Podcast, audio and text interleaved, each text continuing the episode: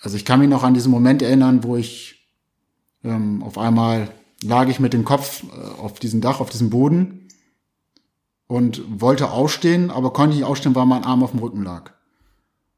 Und auf einmal war so eine Schmerzexplosion, so ein, wie so ein Stromschlaf, wie so ein Starkstromschlaf, bloß, oder vergleichbar wie, wie ein Musikknochen, wenn man dagegen schlägt. Aber der hält an, aber nur viel, viel, viel schlimmer. Allzu häufig erlebt man Tim Focken als einen ja, Witzbold, gut gedaunt, fröhlich, der Quatsch macht, der sich auch gerne mal als Fuscher Focken ausgibt und in norddeutscher Mundart dort im Grunde an seinem Haus rumfuscht. Nur wenn man genau hinsieht, wird man sehen, dass er etwas aus seinem Einsatz in Afghanistan mit zurückgebracht hat.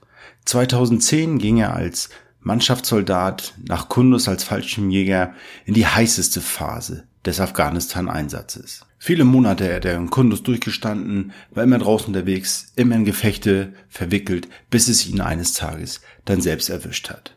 Und darüber rede ich heute mit Tim Focken. Es geht um das Thema Verwundung im Einsatz. Wie kam es dazu? Wie fühlte sich Tim darauf vorbereitet? Was ist passiert? Wie ist er nach Deutschland gekommen? Wie wurde er versorgt? Und was macht er heute? Und ich muss sagen, ich habe schon einiges gehört in den Gesprächen, die ich geführt habe, aber Tim war dieses Mal der Erste, der mich wirklich für einen Moment sprachlos gemacht hat. Ein außergewöhnlich interessantes Gespräch mit Tim Focken zum Thema Verwundungen im Einsatz. Auf ins Gespräch.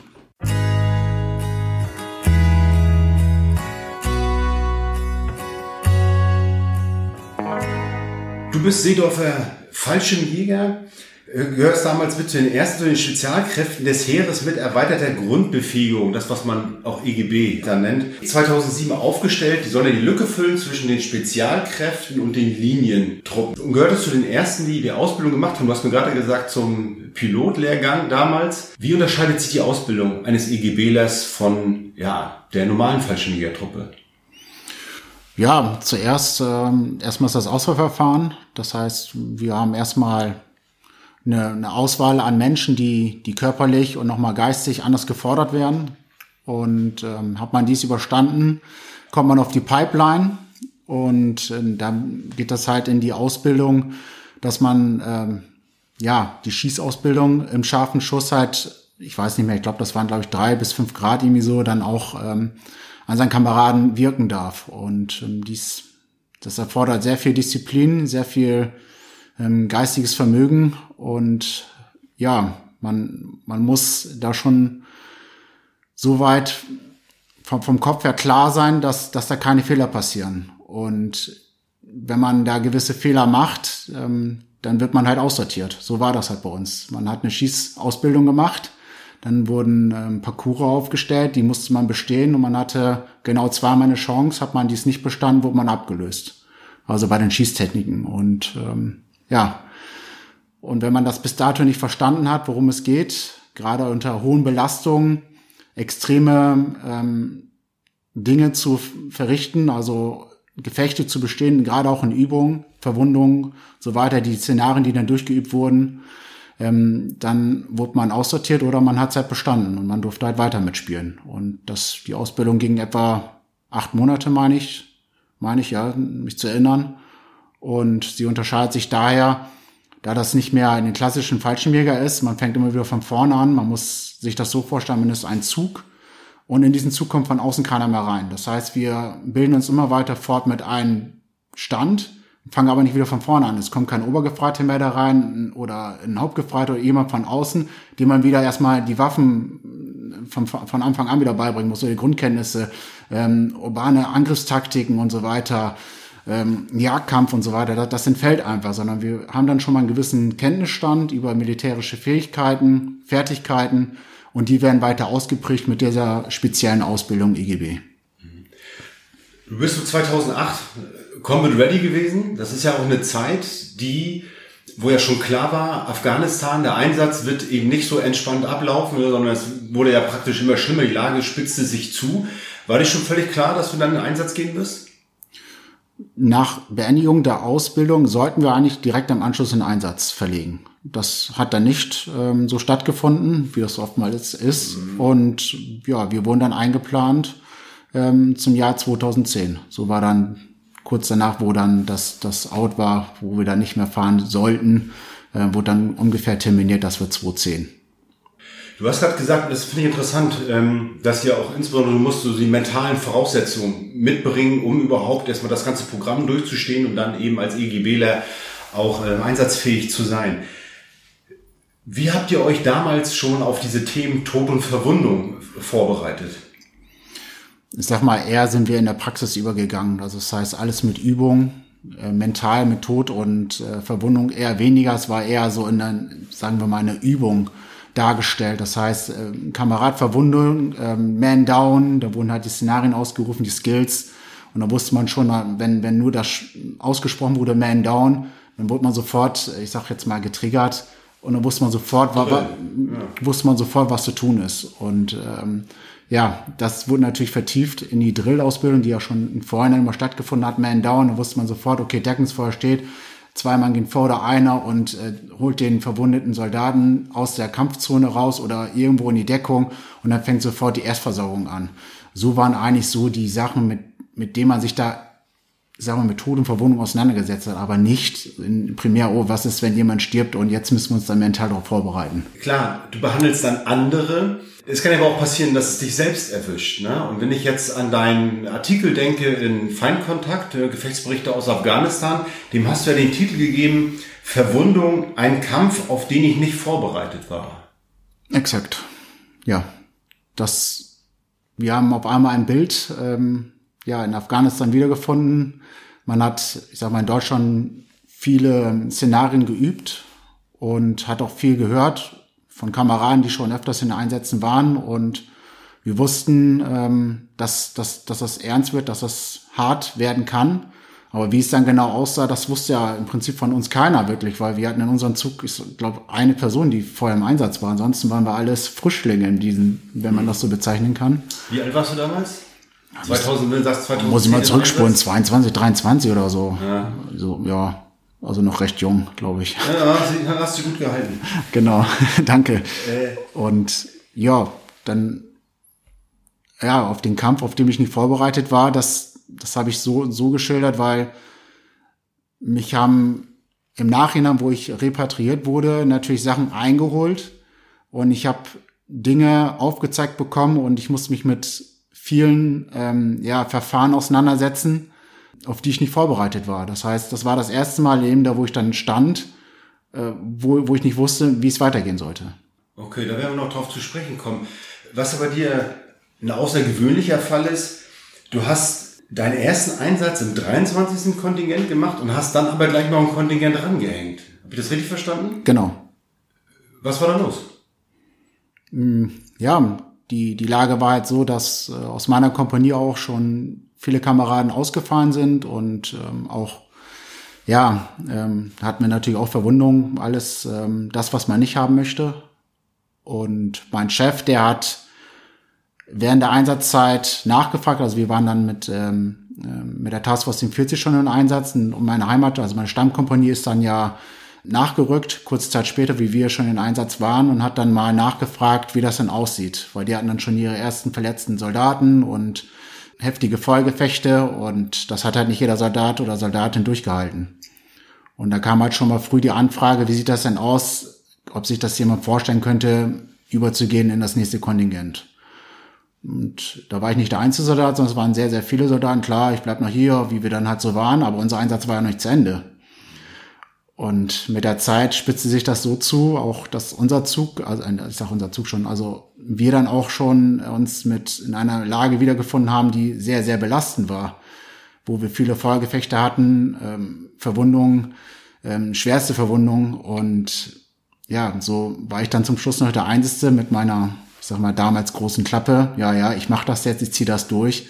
Ähm, ja, der dann da geblieben ist. Aber auch hinsichtlich, weil ich frisch geborener Papa war, frisch verheiratet und ich wusste, wenn ich nach Hause fliege für zwei Wochen oder drei Wochen, dass ich nicht wieder zurückkomme. Das war mir da klar. Und dann habe ich da mal nachgefragt, ob wir uns anders einigen können, dass ich wenigstens anderthalb Wochen mal zum Runterkommen nach Masar Sharif kann, dass ich mal weg von der Front, also weg aus den Gefechten, sondern mich mal ein bisschen erden kann. Und dann steige ich dann wieder ja, in, das, in das nächste Kontingent mit ein. So war dann mein Heimaturlaub in Masar Sharif. Das ist ja krass. Ja.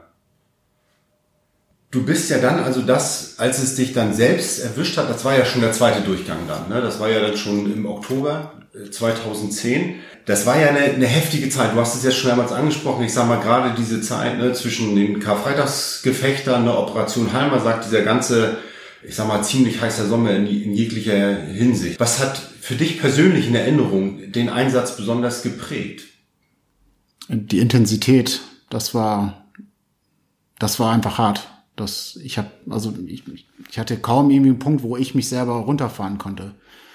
Wir waren, ich kann mich noch an viele Ereignisse erinnern, die, die wirklich sehr gefährlich waren für uns. Unseren ersten Tick da, wo eine RPG direkt von seinem Fahrzeug eingeschlagen ist und wo wir dann schon automatisch dann in den Vollkampf über waren. Aber das war dann nicht für uns so, oh, die, die Gefahr, sondern wir waren noch total frei. So, oh, jetzt, ne, wir haben funktioniert und das war dann, ja, es knallt zwar überall massives Feuer am Feind gebracht und konnten ausweichen, keiner verletzt und nachher waren wir irgendwie unter Dusche und haben noch irgendwie, ich sag mal, auch noch gegrinst so irgendwie. Da war noch so, wo das immer mehr wurde, immer mehr und haben gesagt, oh scheiße, jetzt, jetzt wird's aber echt ein bisschen, also da war nicht mehr die Leichtigkeit da, sondern das war dann schon, scheiße, es, es kann dann jetzt wirklich richtig erwischen. Und nicht nur einmal, sondern es hat uns jetzt schon ein paar Mal, also hatten wir jetzt schon Glück oder es hat jemand erwischt.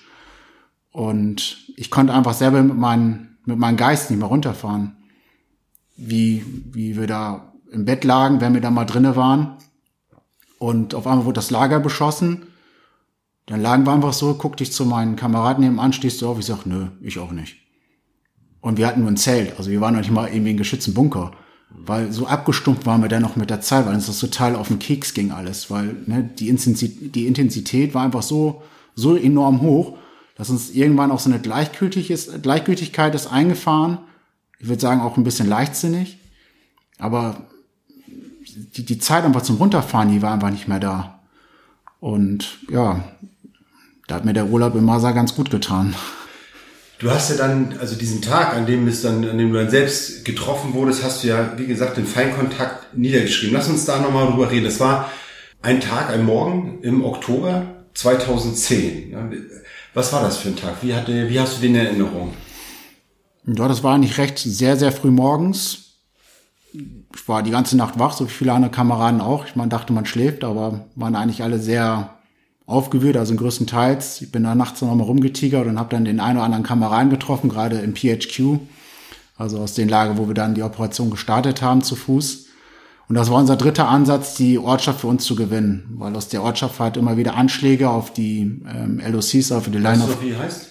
Kalasai. Ah, okay. Hm. Und ähm, der Ansatz war der, dass wir die Ortschaft für uns gewinnen, weil die Aufklärungsergebnisse gezeigt haben, dass die, dass die Bevölkerung da drinnen gut gesonnen ist zu uns, aber halt die, die da jetzt da reinkommen, also die Aufständischen oder der Taliban, wer es dann immer war, nicht so gut sind, also dass die halt teilweise unterdrückt wurden. Und wir mussten diese Ortschaft für uns gewinnen, weil aus der die ganzen Operationen, die ganzen Anschläge verübt wurden auf die ganze LOCs, also auf die Line of Communication, äh, auf den Straßen, auf den Hauptverbindungswegen. Und ja, das war unser dritter Ansatz. Wir wussten das. Also wenn es reingeht, wird es wahrscheinlich wieder heftig.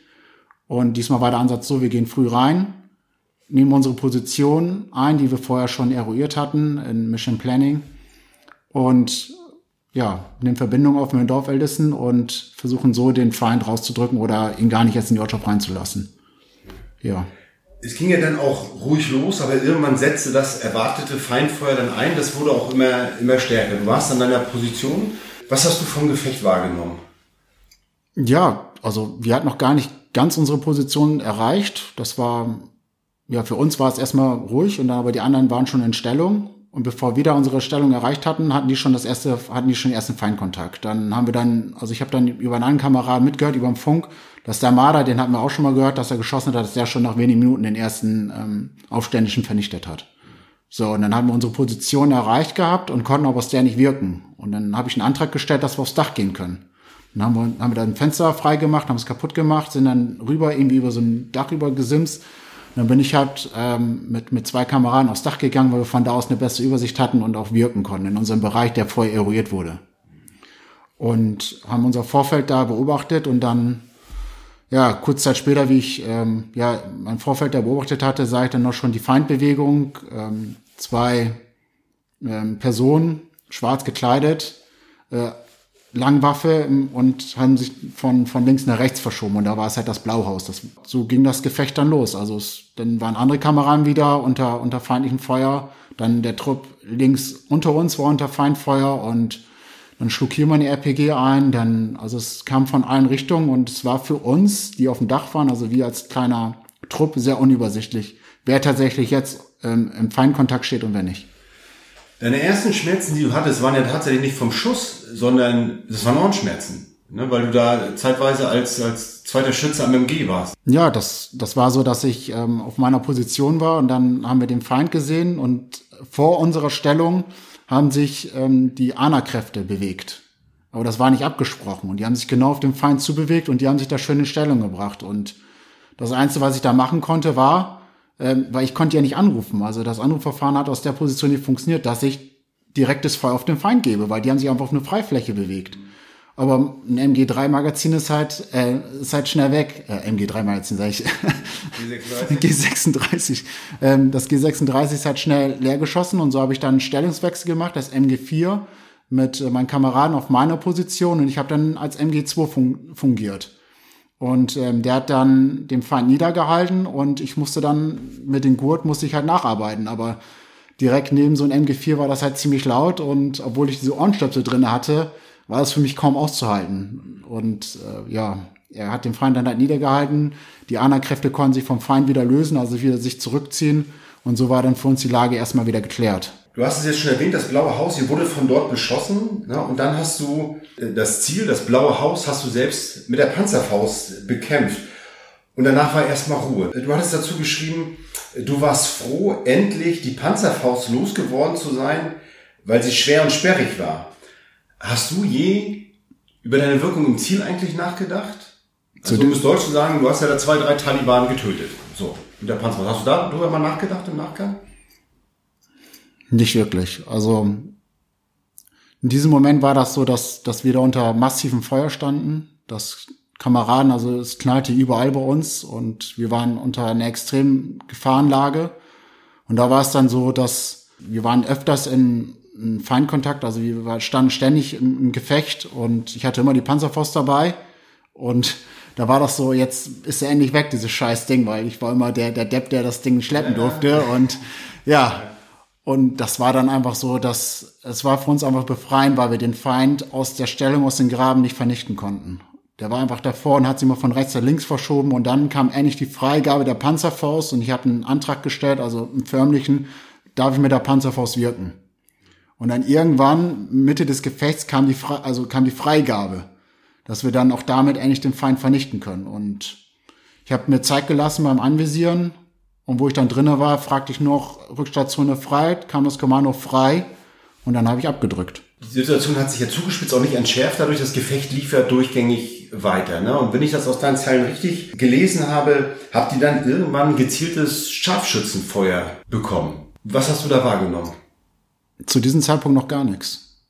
Weil der Trupp war unter mir ähm, und die haben, die hatten, ich, also ich hörte nur das MG3 und auf einmal ein Schuss, Schuss, Schuss und wir waren ja auf einer ganz anderen Front. Also wir hatten ja einen ganz anderen, eine ganz andere Linie, die wir verteidigen mussten. Und die konnten den wohl nicht vernichten. Ich hörte dann wohl, dass, dass, dass die dann Feinde niederhalten, aber die könnten, da war eine Mauer in der Tiefe und die konnten nicht darüber wirken. Und ich hatte eine höhere Stellung, konnte aber so über die Mauer wirken, also beziehungsweise hinter, die, hinter der Mauer aufklären.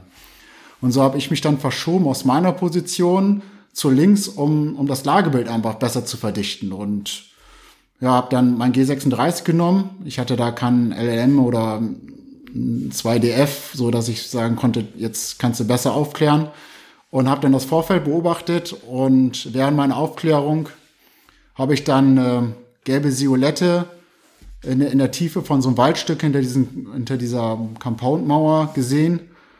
Und ähm, ehe ich das melden konnte und ich mich nach rechts praktisch gedreht habe, hat's mich erwischt. Und es stellte sich dann später heraus, dass es ein feiniger Scharfschütze war. Ich hatte das Projektil meiner Plattenträger drinnen stecken gehabt. Und ähm, ja, auch nachher aus den Videos nach der Analyse, dass die immer gezieltes Einzelfeuer abbekommen haben. Das, daraus war das dann abzuleiten, dass das ähm, ja, ein feiniger Scharfschütze war. Wie hat sich das in dem Moment angefühlt? ja, in diesem Moment,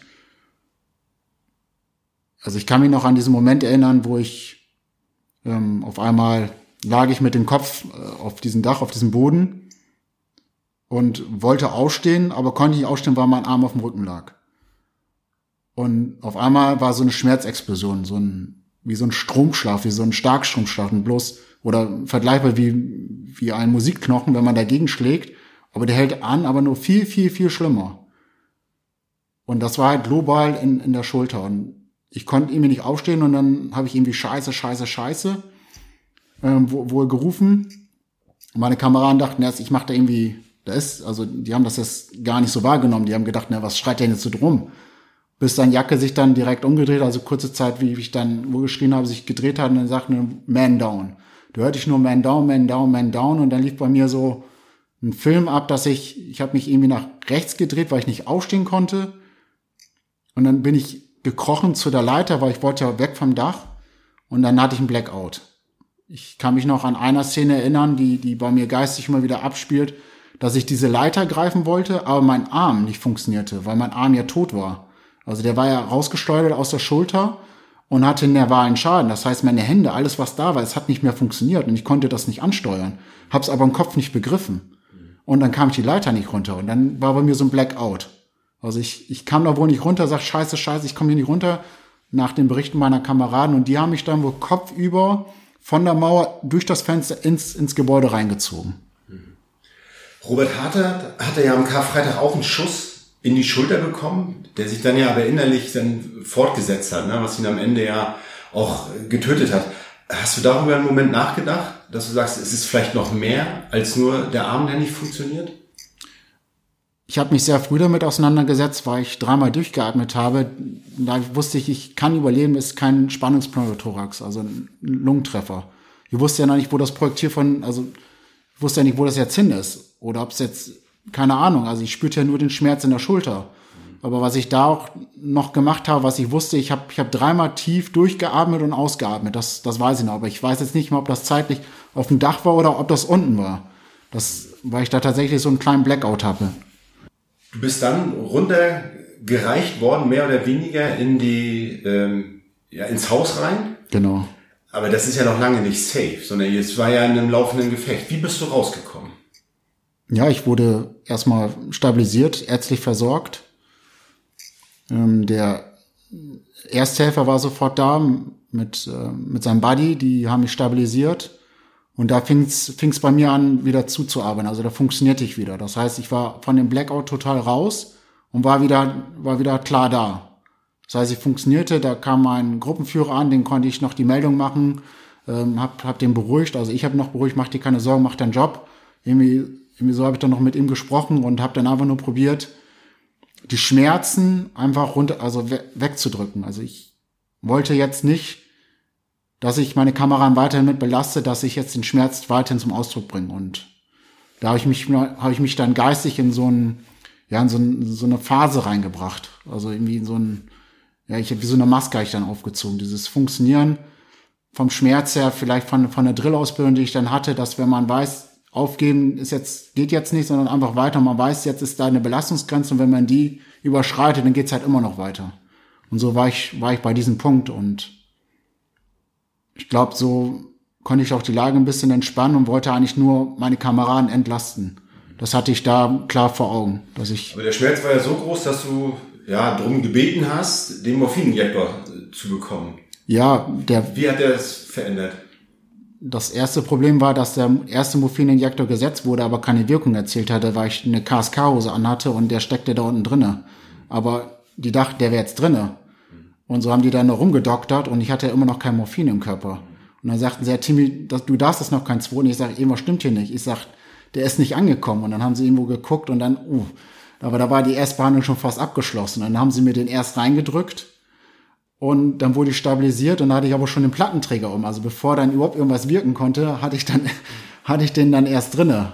Und äh, ja, ich wurde dann stabilisiert und ich habe dann gesagt, ich, ich laufe alleine, ich will nicht getragen werden, um, um die Kameraden da zu entlasten, weil die stehen ja unter, unter massivem Feuer da und jede Kraft, die da von der Front weggeht, ist, ist, ist eine Belastung für die anderen, eine Gefährdung. Und So, haben mich dann zwei Kameraden aus der heißen Zone ähm, ja, wegbegleitet, also beschützt und haben mich dann zu verwundeten Sammelnest verbracht. Hast du heute noch Kontakt zu den Ja. Kameraden, die Ja. dich damals Also zusammengeflickt haben? Äh, nein, also zu den Kameraden nicht. Ich hatte meine Symposiumsitzung in Ulm, da habe ich mal ein, zwei Kameraden getroffen. Ähm, Im Krankenhaus auch nochmal und in Seedorf. Aber ich habe keinen engen Kontakt äh, zu den Kameraden, denen ich sehr viel zu verdanken habe. Wann hast du in diesem Zuge das erste Mal an, an Frau und Kind gedacht? Ja, das war tatsächlich im BWK Koblenz. Also anfangs, also da kam das nochmal intensiv und wie ich noch im Einsatz war, also wo ich angeschossen wurde, da weiß ich noch, dass ich bei der Heli Landing Zone war und der erste Hubschrauber, der versucht hat, also der erste Blackhawk, die versucht haben, mich da rauszuholen, aber es nicht geschafft haben, weil das Feindfeuer so, so intensiv war und noch eine Stromleitung im Weg und der droppte kurz und war sofort wieder weg. Und auf einmal schlugen da, schlug das mitten auf dem Airfield so, so eine Panzerfaust da um mich ein und ich hatte keine Bewaffnung. Ich hatte gar nichts. Ich war einfach nur, ich sitze in diesem scheiß Graben und ich werde hier sterben. Das waren meine Gedanken. Und dann weiß ich, dass ich da abgetaucht war in, in eine Gedankenwelt. Da war ich bei meiner Frau, bei meiner Familie und das ziemlich lange. Und bis mich da der Sanitäter erst aus der Gedankenwelt wieder rausgeholt hat, das war wie, das, wie der zweite Blackhawk ähm, ein Anflug war. Und dann hieß es noch, Timmy, du hast 50 Sekunden Zeit, um in Heli zu kommen. 50 Sekunden. Und dann, ich habe das erst gar nicht begriffen, weil ich komplett weg war. Ich habe das Gefecht um mich herum gar nicht wahrgenommen. Ich war komplett weg. Das weiß ich noch, ähm, dass ich da sehr, sehr intensiv bei meiner Familie war, weil ich gedacht habe, ich sterbe hier, egal was passiert. Und steige ich in den Hubschrauber rein, werden wir abgeschossen. Ich war komplett weg. Und wurde eigentlich erst aus meiner Gedankenwelt rausgeholt, wie der Sanitäter zu mir gesagt hat, 50 Sekunden, Timmy, 50 Sekunden. Dann weiß ich noch, ich schaute ihn an, guckte dann und da sah ich schon wieder, wie der Heli mit einer Rasengeschwindigkeit runterkommt. In dieser heißen Landezone, rechts und links Überfeuergefecht. Hörte dann noch einen anderen Kameraden da, schießen Sie, schießen Sie, Sie sollen schießen und und ich habe das gar nicht mehr alles realisieren können, so was, was rechts und links passiert. Ich habe nur noch gesehen, jetzt kommt der Hubschrauber runter und jetzt musst du losrennen, weil sonst schließt sich das Zeitfenster. Und dann war ich drinne und ehe ich drinne war, zog die Maschine an und dann wurde ich so in die, in die Maschine unten gedrückt, dass ich nicht mal mehr meinen Kopf heben konnte. Also ich wurde von den G-Kräften einfach nur nach unten gedrückt und ja, musste ich, musste ich dann zusehen aus dem Fenster, wie, wie meine Kameraden da weiterkämpfen. Also was mir hängen geblieben ist und was ehrlich gesagt, was mich auch berührt hat, ist der amerikanische Medic, der dich dann angenommen hat. Ne? Der hat dir das Hoheitsabzeichen, also die schwarz-rot-goldene Flagge, hat er dir aus der Feldjacke rausgeschnitten und dir in die Hand gedrückt. Genau. Das hat mich äh, tief berührt. Ja. Wo, wo ist der heute? Hast du den noch? Ich habe diese Gabe gleich weitergereicht. Also Peter Woken, der hat mich dann im, im Hubschrauber stark versorgt, hat, hat wirklich alles dann nochmal getan, ähm, hat, hat mich da super stabilisiert.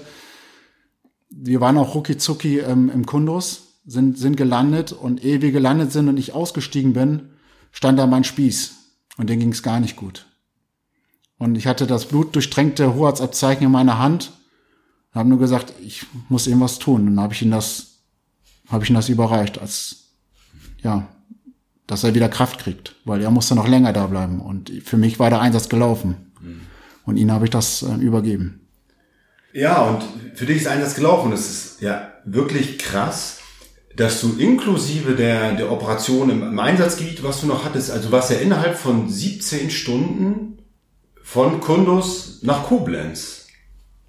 Ja. Ist, was ja eigentlich eine, eine Wahnsinnsleistung ist. Wann hast du denn realisiert so richtig, dass du in Deutschland angekommen bist? Ich bin wach geworden im RTW. Da waren wir auf der Autobahn. Äh, Ich war erst in, in Kundus, in Lazarett, dann nach Masir Sharif. Und dann bin ich in so eine Maschine reingekommen und da habe ich nur gemerkt, dass ich, ähm, ja, dass ganz viele Kameraden da waren, die zurückgeflogen sind, aber mich alle angucken. Und da habe ich nur zum Doc gesagt, ich sag, kannst du mich abschießen? Ich so, weil ich das nicht mehr ertragen konnte. Ich konnte das nicht, dass mich Menschen, weil ich in so einem Durchgang war mit der, mit der mit der Trage und ich konnte das einfach nicht. Und dann hat er gesagt, ja, dafür bin ich da. Und dann hat er mich abgeschossen und ich bin wach geworden im RTW. Da bin ich das erste Mal wieder zu mir gekommen. Dann wusste ich, wo ich, okay, ich bin in Sicherheit. Was, was passiert hier? Und dann war ich schon ähm, 17 Stunden, also einen Tag später, habe ich dann gefragt, was denn jetzt ist, welcher Tag. Und da habe ich erst realisiert, was jetzt überhaupt Sache ist. Ich denke, ich habe das gar nicht erst verstanden. Und dann haben wir das mal so nachrecherchiert und dann 17 Stunden später ähm, lag ich tatsächlich auf dem OP-Tisch. Also Außengefechtsfeld heraus in Deutschland, in Koblenz auf dem OP-Tisch. Einmal um einen halben Globus, ne? 17 Stunden später. Wahnsinn. Ja.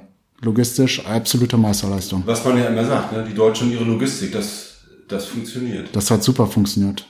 Das war, das beeindruckt mich immer noch. Das war, ja. das war echt sehr gut. Das ist ja eine kurze Zeit. Was hat denn deine, deine Familie davon mitbekommen? Dass du verwundet wurdest, dass du nach Deutschland zurückkommst.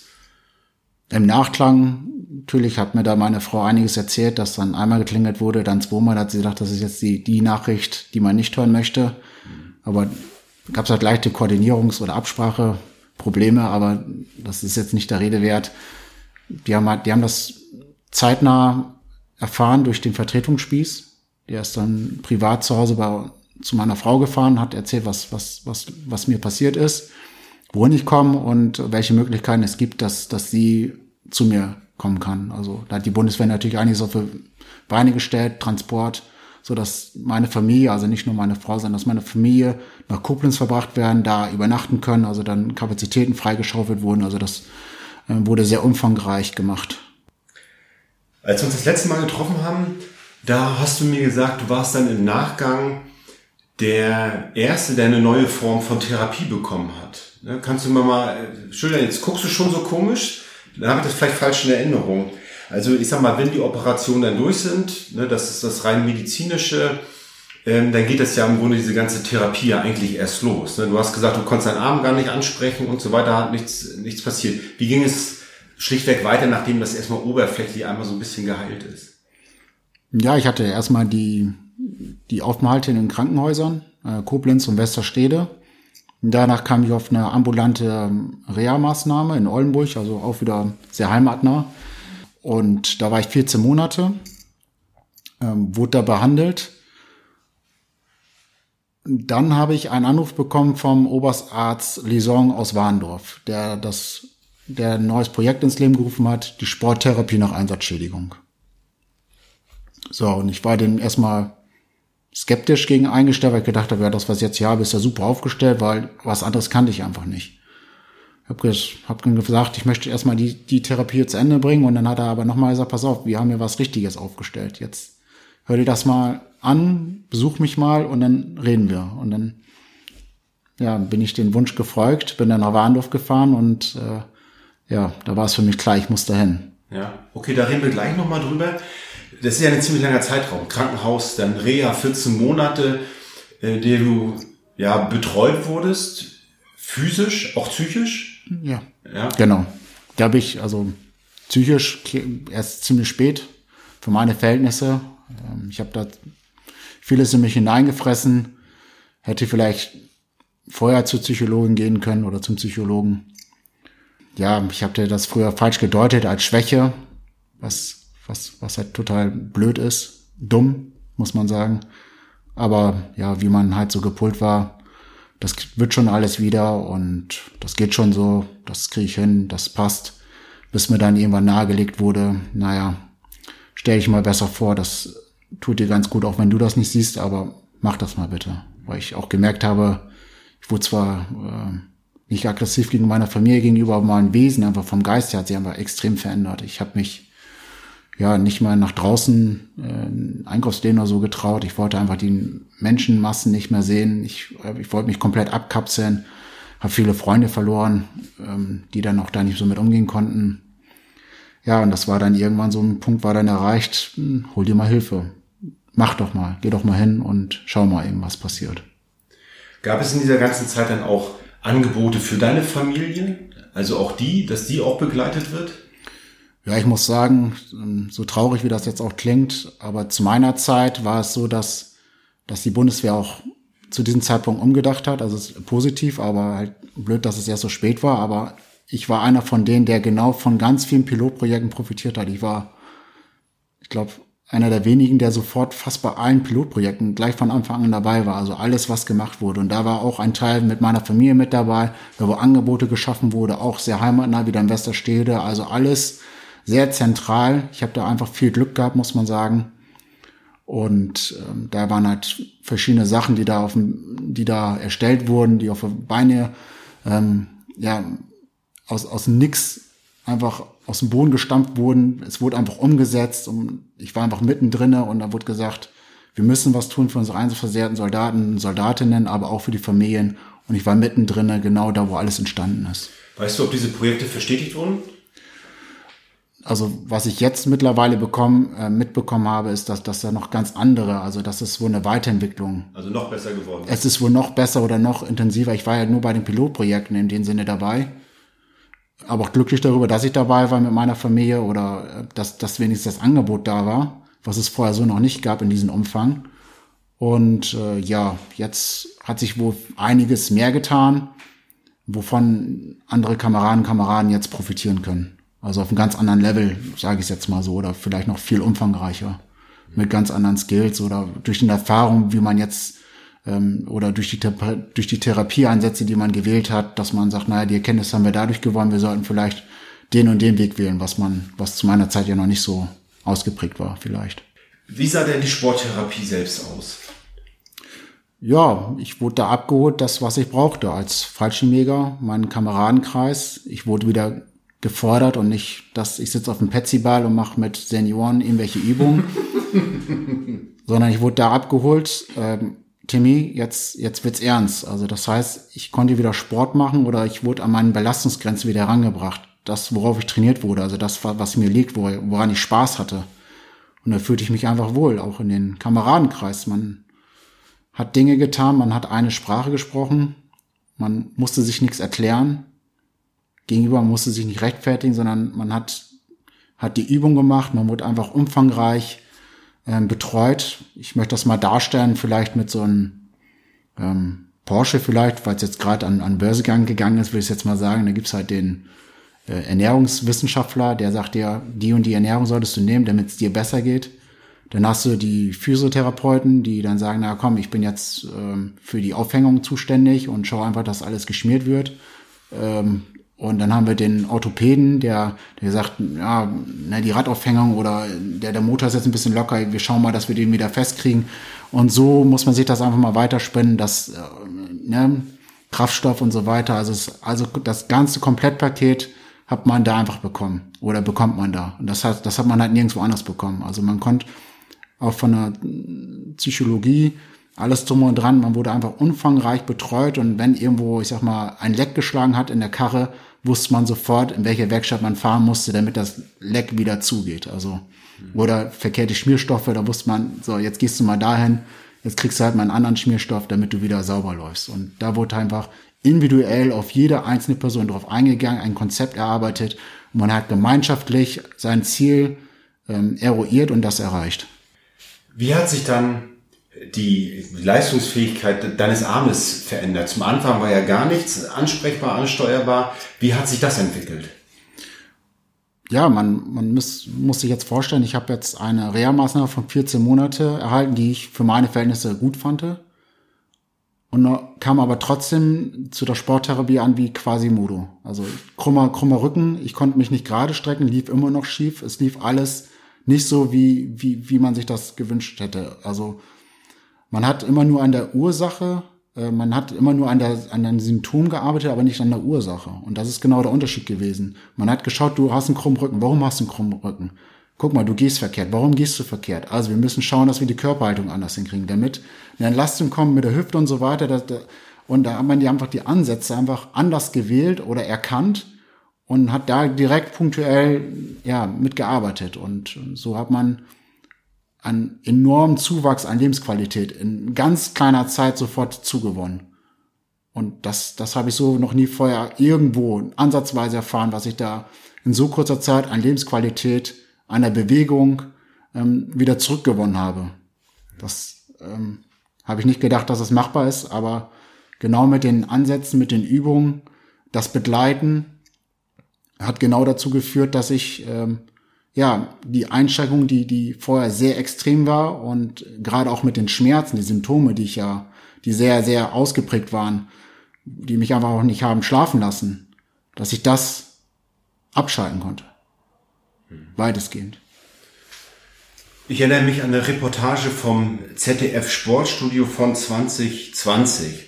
Da sagtest du an der einen Stelle, dass du dann irgendwann festgestellt hast, das Leben ist jetzt gar nicht so verkehrt. Da muss ich sagen, da habe ich kurz die Luft scharf eingezogen. Wie sehr belastet dich das heute noch? Ich habe es irgendwann mal gelernt, dass ich, dass es mein Schicksal ist. Die, Ver, die Verwundung, also meine Verletzung, hat mir vieles genommen und ich würde die Zeit gerne zurückdrehen wollen, wenn, wenn meine Verletzungen dadurch, also wenn meine Lebensqualität ähm, ja, dadurch besser werden. Weil ich habe einfach erkannt, dass, dass, dass die Gesundheit an erster Stelle steht. Dass, dass, dass es so viel wert ist, gesund zu sein. Ich hatte vorher nie eine Verletzung, ich hatte mir noch nicht mal Knochenbruch, ich hatte nie was. Kein, kein Muskelfaseres nie. Ich war immer kerngesund. Und dennoch hat meine Verwundung, die ich jetzt die, die ich erlitten habe, also die ich habe, mir weiterhin Türen geöffnet. Also mir wurde einiges genommen, aber mir wurde dadurch auch wieder viel gegeben. Ich kann jetzt einer beruflichen ähm, Sache nachgehen, den Sport. Ich konnte mir Dinge, ähm, ja, man, ich sag mal, vielleicht sagt man dazu Wohlstand oder so. Ich weiß nicht, ob das, das der richtige Ausdruck ist, aber ich konnte mir auf jeden Fall mein Lebensstandard jetzt so aufbauen, der vielleicht anders sonst verlaufen wäre. Wäre ich jetzt gesund gewesen, wäre ich irgendwann aus der Bundeswehr ausgegangen, wäre wär zur Berufsfeuerwehr. Das war so mein Ziel. Ich habe gedacht, na, acht Jahre, ich will gar nicht Feldwebelaufbahn machen. Mein Chef, lass mal mal schnacken, der ist nach Einsatz weg. Ich will, möchte gern zur Berufsfeuerwehr. Das war mein Ziel. Aber durch die Verwundung wurde jetzt, wurden Türen geschlossen und andere Türen wieder geöffnet. Und ja, jetzt mit dem Sport wo ich jetzt überall hingereist habe, die, die sportliche Förderung, alles, was ich jetzt dadurch erleben konnte, wo, wo, wo nicht nur ich von profitiere, sondern auch meine ganze Familie. Das wäre so vorher niemals denkbar gewesen. Ja, das war gar nicht vorstellbar. Bereust du es denn, nach Afghanistan gegangen zu sein? Nö, also bereuen, das wäre wär der falsche Ausdruck, glaube ich. Weil im Prinzip bin ich ja da für meine Kameraden und Kameraden mit hingegangen. Das war jetzt nicht so, die, ich will jetzt nach Afghanistan, so, wow, ich, ich muss das unbedingt haben, sondern ich habe das, ich habe das nicht bereut. Das ist, das gehört damit zu. Das ist ein Lebensabschnitt und das ist so. Ich habe dafür, ich habe mich dafür entschieden. Das Einzige war, was mich da natürlich hadert, ist, dass ich ähm, meine Frau, meine Kind natürlich zurücklassen musste und die Bilder, die ich ähm, ja, dadurch erzeugt habe, den Schmerz, nicht nur bei mir, sondern auch bei allen anderen, anderen das ähm, hätte ich wohl gern vermeiden wollen. Aber es, ja. Ist, anders gekommen. Ist anders gekommen. Wenn man, wenn man den Punkt jetzt beachtet, dann würde ich sagen, so einen Einsatz hätte ich jetzt nicht gebraucht. Aber du stellst ihn nicht grundsätzlich in Frage. Nein, das auf gar keinen Fall, weil ansonsten hätte ich auch die EGB-Ausbildung sein lassen können oder alles andere, Fallschirmjäger. Warum? Das ist ja Quatsch. Ich habe mich ja mit dem Berufsfeld Soldat sein identifiziert. Das war ja mein Ding. Ich habe gesagt, das macht mir Spaß und genau das will ich. Und da kam, also die Frage, ich will nicht in den Einsatz oder ich bereue das, die, die habe ich mir so, glaube ich, noch nie gestellt. Ich glaube, du bist der Erste, der mir das so gestellt hat bisher. Wie stehst du zur Verleihung eines verwundeten Abzeichens? Hm. Ja, so ein Jein. Also ich weiß gar nicht, so Ja und Nein eher. Wir waren immer, also ich bin halt so geprägt worden, wir hatten nie irgendwelche Orden und wir haben auch nie was bekommen. Bei uns in den Zügen, das war immer, wir waren eigentlich ordenfrei. Und wenn wir Diener hatten, wir waren immer blank. Und irgendwie hat sich das dann wohl verändert ähm, durch die Einsatzzeit. Da kam irgendwann Einsatzmedaille Gefecht, da kam dies noch dazu und ähm, dann kam das Ehrenkreuz noch dazu für Tapferkeit und die Politik oder es gab so irgendwie einfach eine Stimmung, es, es, es müssen Soldaten mehr ausgezeichnet werden, aber wir speziell waren immer so, ja, das, das bringt uns ja auch nichts in, in dem Sinne. Also, was, was bringt uns das jetzt? Wir wissen noch, was, was wir untereinander leisten und warum soll jetzt meine Leistung mehr aufwiegen als die des anderen Kameraden, der wahrscheinlich jetzt nicht ausgezeichnet wird? Und das hat uns schon früher immer ein bisschen genervt, dass, sagen wir, andere Soldaten auf einmal das Ehrenkreuz der Bundeswehr in Bronze bekommen. Und du denkst, Alter, was mache ich denn hier die ganze Zeit? Was? Ich reiß mir den Arsch auf, machen und tun und wir, wir machen und der geht sie Soldat oder der bei der Post kriegt auf einmal das Ehrenkreuz in Bronze. Und sagst, na, wie kann man das jetzt aufwiegen zu den anderen? Und deswegen hatten wir uns doch schon immer schwer getan aus den Gesprächen, an denen ich mich jetzt zurückerinnere, mit den Orden und so, weil es irgendwie nicht zu uns gepasst hat. Aber du hast Jein gesagt, also das spricht jetzt erstmal dagegen, aber was spricht dafür? Es ist ein sichtbares Zeichen, dass eine Leistung erbracht wurde. Es ist, sind meistens oft Einzeltaten, die, die hervorgerufen werden, aber es sind immer Einzeltaten, die ein sichtbares Zeichen geben.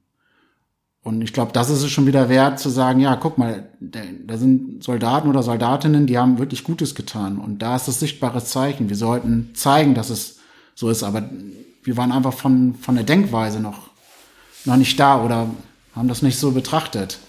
Und dafür denke ich, ist das, ist das okay.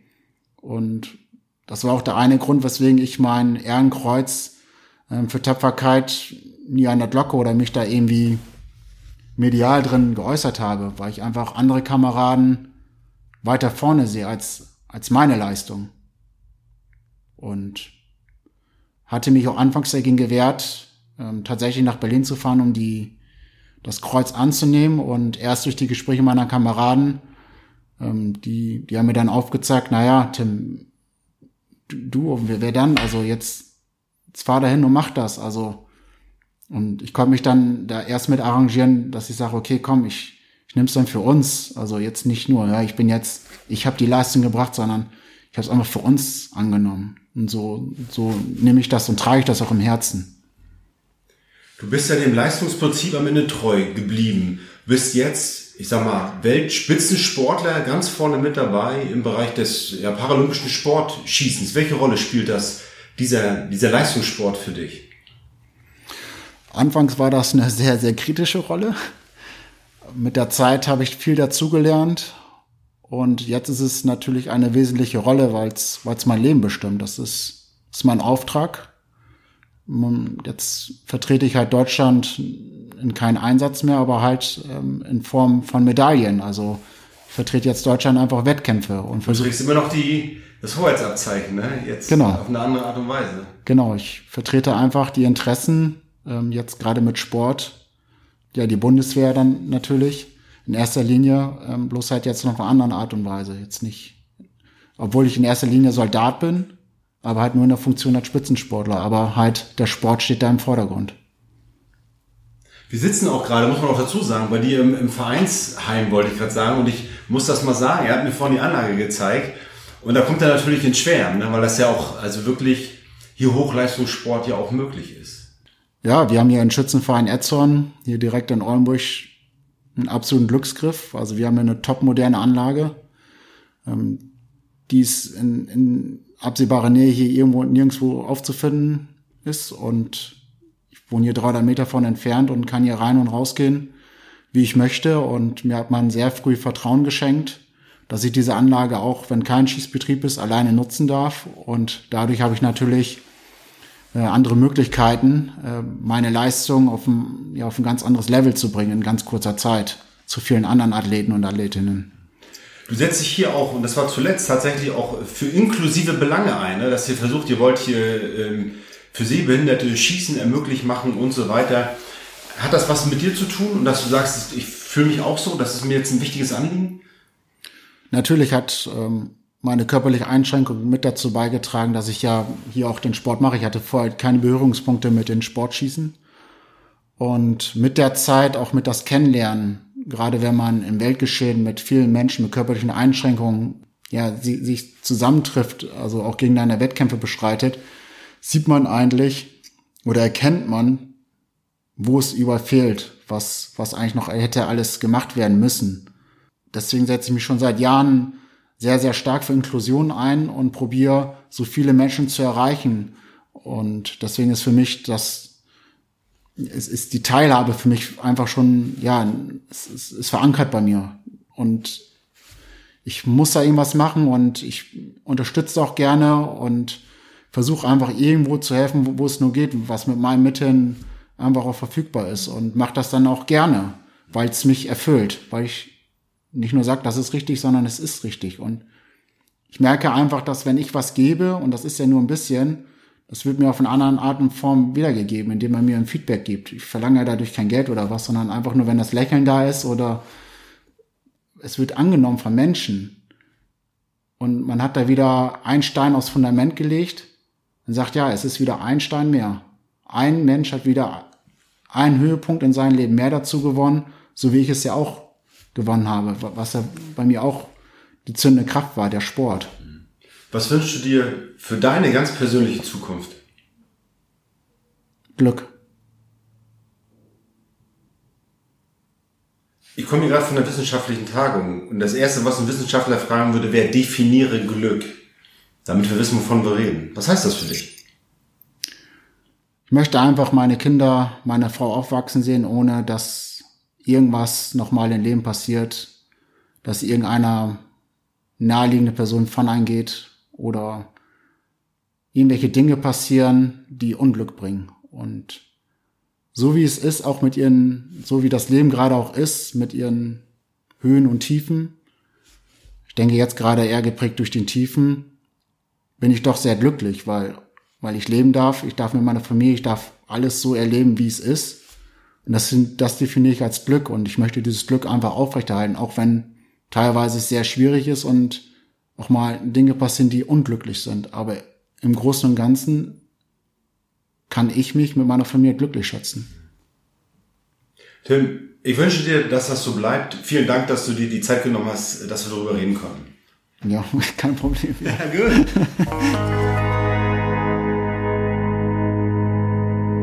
Das war die Folge Verwundung im Einsatz mit Tim Fogg. Ich verlinke dir sein Instagram-Profil in den Show Notes und auch das Buch Feindkontakt Gefechtsberichte aus Afghanistan. Dort findest du seine Geschichte auch noch einmal. Und wenn dir diese Folge relevant und interessant erscheint, dann empfehle sie gerne weiter an Kameraden und Freunde. Bewerte gern diesen Podcast, lass eine Rezension da und teile ihn in den sozialen Medien. Denn wenn es nicht die Soldaten selbst sind, die von ihrem Dienst, von ihren Erfahrungen vermitteln, wer wird es sonst tun? So ehrlich und aufrichtig wie die Männer und Frauen, die ihn selbst erlebt haben. In diesem Sinne danke ich dir für deinen Support, denn es gilt nach wie vor, it's up to us.